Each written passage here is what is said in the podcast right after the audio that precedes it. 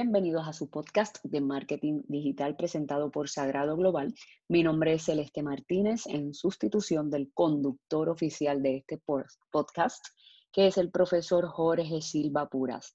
Aquí quiero compartir con ustedes una pequeña investigación que hice navegando en las aplicaciones de las diferentes redes sociales desde mi celular.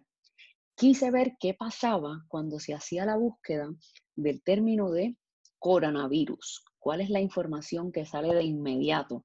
No estoy segura que la gente está haciendo mucha búsqueda, dado que cada vez que uno entra a cualquiera de las redes sociales, la cantidad de información que hay es overwhelming, como se dice en inglés.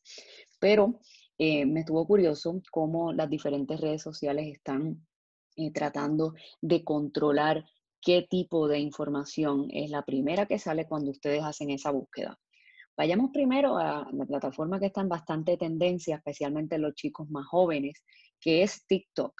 Cuando yo hice la búsqueda, puse arriba eh, coronavirus, lo primero que me sale es una bandera, un rótulo arriba de, eh, con un enlace para que ustedes vayan y le den a ese enlace y ahí van a poder encontrar eh, textos curiosos, que son textos y saben que TikTok es una plataforma principalmente de video pero hay preguntas frecuentes, hay algunos mitos y toda la información que está en esos textos, la fuente o el recurso es el WHO, que es el World Health Organization, que es eh, una, una organización que es la que provee información oficial, información creíble sobre este tema. Así que como punto curioso, eh, TikTok tiene un anuncio en la parte de arriba, no pago, en la cual ustedes le dan ese enlace y pueden encontrar información nuevamente en formato de texto, curioso porque es una plataforma en esencia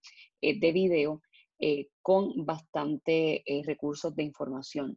Luego, si siguen navegando hacia, abajo, también sí hay videos, hay diferentes videos, pero todos o la mayoría vienen de fuentes eh, en las cuales podemos confiar, nuevamente como el World Health Organization, el World Economic Forum, eh, las Naciones Unidas. O sea que aquí yo no veo, y, le vi bastante hacia abajo, eh, otra cuenta que se llama Refugees, parecen cuentas oficiales o cuentas autorizadas, o sea, no hay individuos, o por lo menos no he llegado todavía, y estoy bastante más abajo, individuos que estén circulando este tipo de información.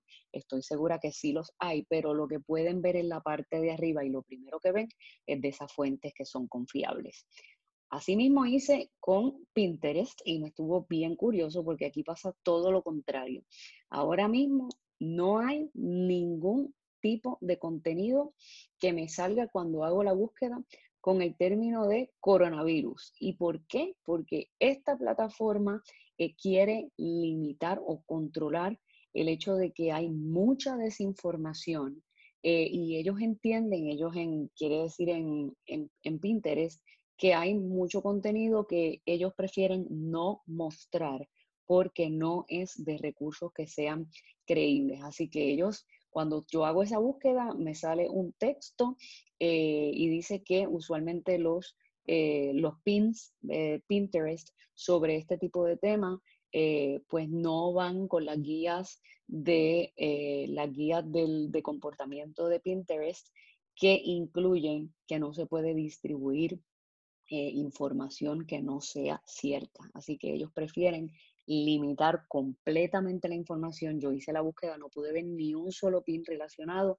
porque ellos prefieren simplemente decirte, vete a los recursos, vete al CDC, vete a las páginas en las redes sociales de el World Health Organization y busca la información que necesitas en estos foros.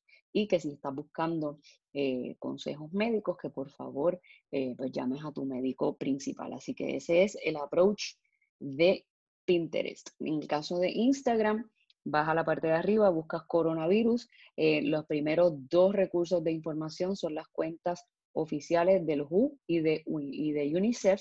Y luego, pues sí puedes ver que hay 3.8 millones de publicaciones que tienen el hashtag de coronavirus, pero el, ah, el, acercamiento de Instagram es proveerte que lo primero que tú veas sean esos dos recursos de información. Ahora vamos al caso de Snapchat, que es otro tema completamente diferente. Cuando hago la búsqueda arriba de coronavirus, no me sale inmediatamente información oficial, sino que me salen diferentes lentes que han creado eh, individuos, en estos casos relacionados al coronavirus. Hay uno que tiene un pote de antibacterial, hay uno que es el diseño de, un filtro de esto, del, lente, perdón, que es una, mascarilla, pero son eh, lentes o diseños de particulares, no de entidades oficiales, ni siquiera he visto tampoco de compañías. Así que eso es lo primero que se puede ver cuando buscan en Snapchat, son esos lentes, que es algo de ya un aspecto más educacional, tirando para, para entretenimiento, en mi opinión.